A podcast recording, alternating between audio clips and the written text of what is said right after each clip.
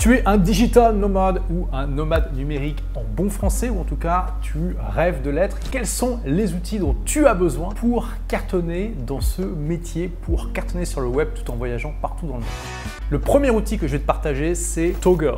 Toggle et non pas ta gueule. Bon, ok, normalement je devrais pas faire cette blague, mais voilà, je peux pas m'en empêcher. Toggle, ça te sert à mesurer exactement ce sur quoi tu passes ton temps. Tu sais qu'on ne peut pas améliorer ce qu'on ne mesure pas, et avec Toggle, eh bien, tu vas pouvoir très facilement savoir exactement sur quoi tu passes ton temps. À la base, c'est un logiciel qui est conçu pour les freelances qui veulent mesurer le temps qui passe pour les clients pour pouvoir leur facturer. Tu peux l'utiliser comme ça si tu le souhaites, mais tu peux aussi complètement hacker ce logiciel pour mesurer le temps que tu passes sur les choses pour toi ton business. Moi, c'est le logiciel que j'utilise pour mesurer mon temps depuis 2020 et aujourd'hui, je peux plus m'en passer. C'est juste génial. Tous les mois, je regarde le temps que j'ai passé le mois précédent, j'analyse ce qui a été bien, ce qui n'était pas bien, si j'ai fait une répartition du temps qui est euh, correcte par rapport à mes objectifs. Je fais ça aussi tous les trimestres et puis tous les ans, je regarde le temps que j'ai passé de l'année précédente. Et le plus beau, c'est entièrement gratuit. Il y a un plan payant, mais j'ai pas compris quand est-ce que je devais leur envoyer de l'argent. Et tu verras que pour plusieurs logiciels que je vais te partager, c'est le cas. Ensuite, si tu as une équipe, et quand je dis équipe, même une personne qui travaille avec toi, ça fait déjà une équipe. Logiciel phare que je te recommande et que ça fait des années que je recommande sur cette chaîne, c'est, c'est, et non, c'est pas Slack. Tout le monde te recommande Slack, mais moi je déteste Slack. C'est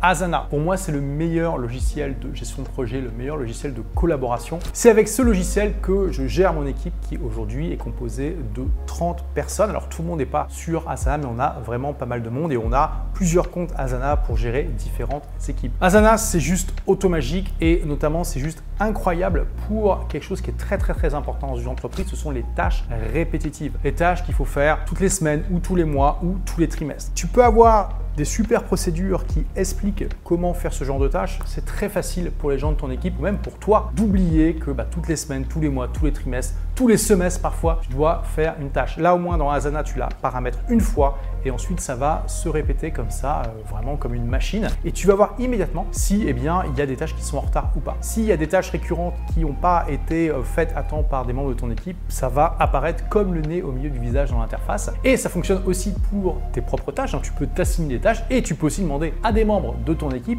de t'assigner tâches. D'ailleurs, même pour les tâches qui ne sont pas récurrentes, tu peux facilement voir lesquelles sont en retard, lesquelles ne le sont pas. Et surtout, tu as euh, un catalogue des tâches qui ont été données. Et ça, c'est génial parce que le mode de fonctionnement par défaut quand tu n'as pas ce genre de logiciel, c'est d'envoyer des emails. Le problème, c'est que les emails, ben, euh, ok, euh, tu as envoyé 7 emails la semaine dernière pour demander des choses à ton équipe. Qu'est-ce qui a été fait, qu'est-ce qui n'a pas été?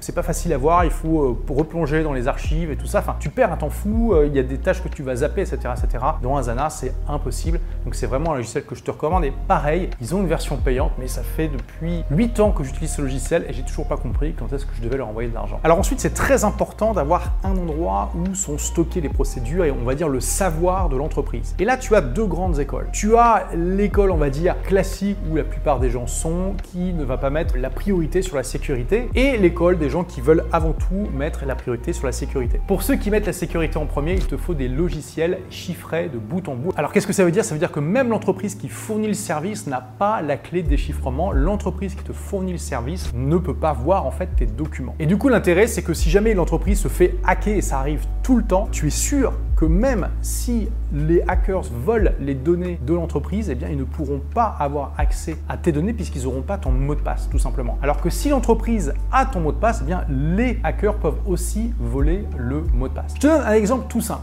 tu as Dropbox. Dropbox, c'est le logiciel phare pour partager les documents pour les gens qui ne mettent pas la sécurité en priorité. Pourquoi ce n'est pas chiffré de bout en bout? Dropbox a accès à tes documents et d'ailleurs, il faut savoir, un autre risque, c'est que les employés de Dropbox peuvent avoir accès à tes documents. Donc il suffit qu'il y ait quelqu'un qui euh, eh bien, euh, ne soit pas bien intentionné dans l'équipe de Dropbox pour qu'il vole euh, des documents des clients, c'est tout à fait possible. Et l'équivalent chiffré de bout en bout, c'est syncnc.com, qui est une entreprise canadienne, le même fonctionnement que Dropbox, hein, c'est la même chose, sauf que différence, c'est chiffré de bout en bout. L'entreprise n'a pas accès à tes documents et même s'il y a un employé mal intentionné dans l'équipe de Sync, bah, tout ce qu'il peut faire, c'est copier tes données chiffrées, mais il ne peut pas savoir ce qu'il y a exactement tant qu'il n'a pas ton mot de passe. Alors l'inconvénient de ça, c'est que si tu perds ton mot de passe, bah, l'entreprise ne peut pas t'aider à le récupérer puisqu'elle n'a pas la clé. Dans 95% des cas, tu vas probablement prendre Dropbox. Si comme moi, tu es euh, consciencieux par rapport à la sécurité, tu vas plutôt prendre Sync. Et également comme logiciel de prise de notes et partage de notes et de procédures. Il y a bien sûr Notion, qui est un logiciel qui est vraiment excellent, mais son gros inconvénient, c'est qu'il n'est pas chiffré de bout en bout. Et donc,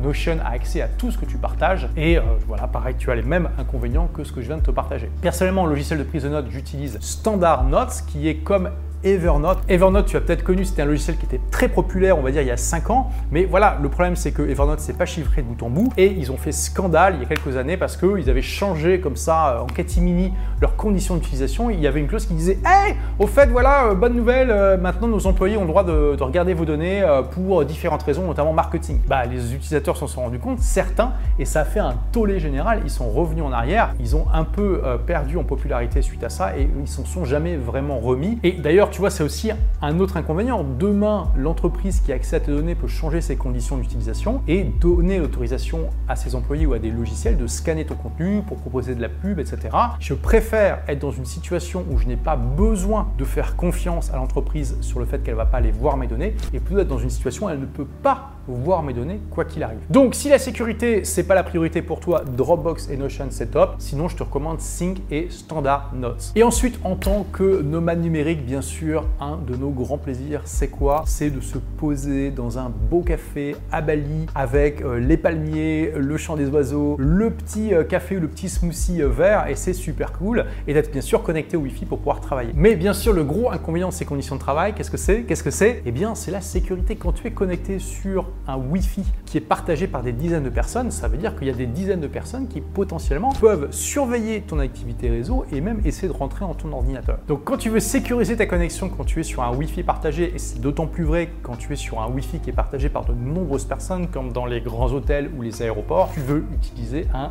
VPN. Alors tu as vu des pubs pour NordVPN un petit peu partout, normalement c'était un petit peu sur YouTube. Ça sert avant tout à ça, à te sécuriser quand tu es sur des connexions partagées. Et bien sûr, après, ça a des tas d'autres avantages, notamment ça te permet de contourner les blocages qui sont géolocalisés. Tu sais, des fois, tu as des contenus qui sont accessibles que dans certains pays, bah, tu peux facilement contourner ça, etc. etc. Moi, personnellement, j'utilise pas NordVPN, j'utilise Proton VPN, Proton VPN en bon français, qui est une entreprise suisse qui est réputée justement pour euh, sa sécurité et sa fiabilité. Mais on va dire que de toute façon, euh, la plupart des VPN sont bien supérieurs au juste simple fait de se connecter en clair sur un Wi-Fi partagé. Et enfin, un autre grand facteur qu'il faut gérer quand on est nomade numérique, qu'est-ce que c'est? Que c'est Eh bien, c'est bien sûr les taux de change parce qu'on se balade dans des tas de pays qui ont plus ou moins chacun leur monnaie et donc forcément, on n'a pas des comptes dans toutes les monnaies du monde. Eh bien, il faut convertir à partir de notre monnaie de base. Et il faut bien le dire, la plupart des banques se gavent complètement. Elles te proposent en fait des taux qui sont largement supérieurs au taux du marché et donc elles encaissent la différence et ça peut vraiment représenter beaucoup d'argent à la fin de l'année. Donc la solution pour ça, c'est d'utiliser des comptes dans des fintech, donc c'est-à-dire des euh, banques de zéro adaptées à l'ère du numérique et adaptées à l'ère du nomadisme. Et il y a beaucoup de fintech aujourd'hui qui proposent vraiment des taux très intéressants. On va dire les deux grandes fintech les plus connues, c'est Wise et puis c'est Revolut, mais il y en a euh, plein d'autres. Il y a N26, il y a Bunk, etc., etc. Donc vraiment, je te recommande d'ouvrir un compte chez eux si c'est pas déjà fait. Ce qui est incroyable, ce que j'adore avec, avec ces, banques, c'est que vraiment, tu peux avoir euh, de, des dollars, des euros, euh, des roubles, tout ce que tu veux. Derrière, tu payes en n'importe quelle monnaie et ça va automatiquement aller chercher dans ton compte la monnaie qui a le taux le plus avantageux puis faire euh, le change avec vraiment très très très très très proche des taux du marché avec des frais qui sont extrêmement faibles. Si tu compares par rapport à une banque classique, il n'y a vraiment vraiment pas photo. En plus, gros avantage aussi, c'est que les banques traditionnelles sont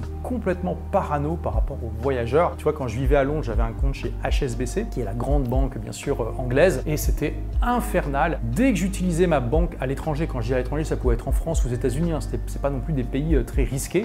Bam, ils essayaient de m'appeler, s'ils n'arrivaient pas à m'appeler, ils bloquaient la carte automatiquement.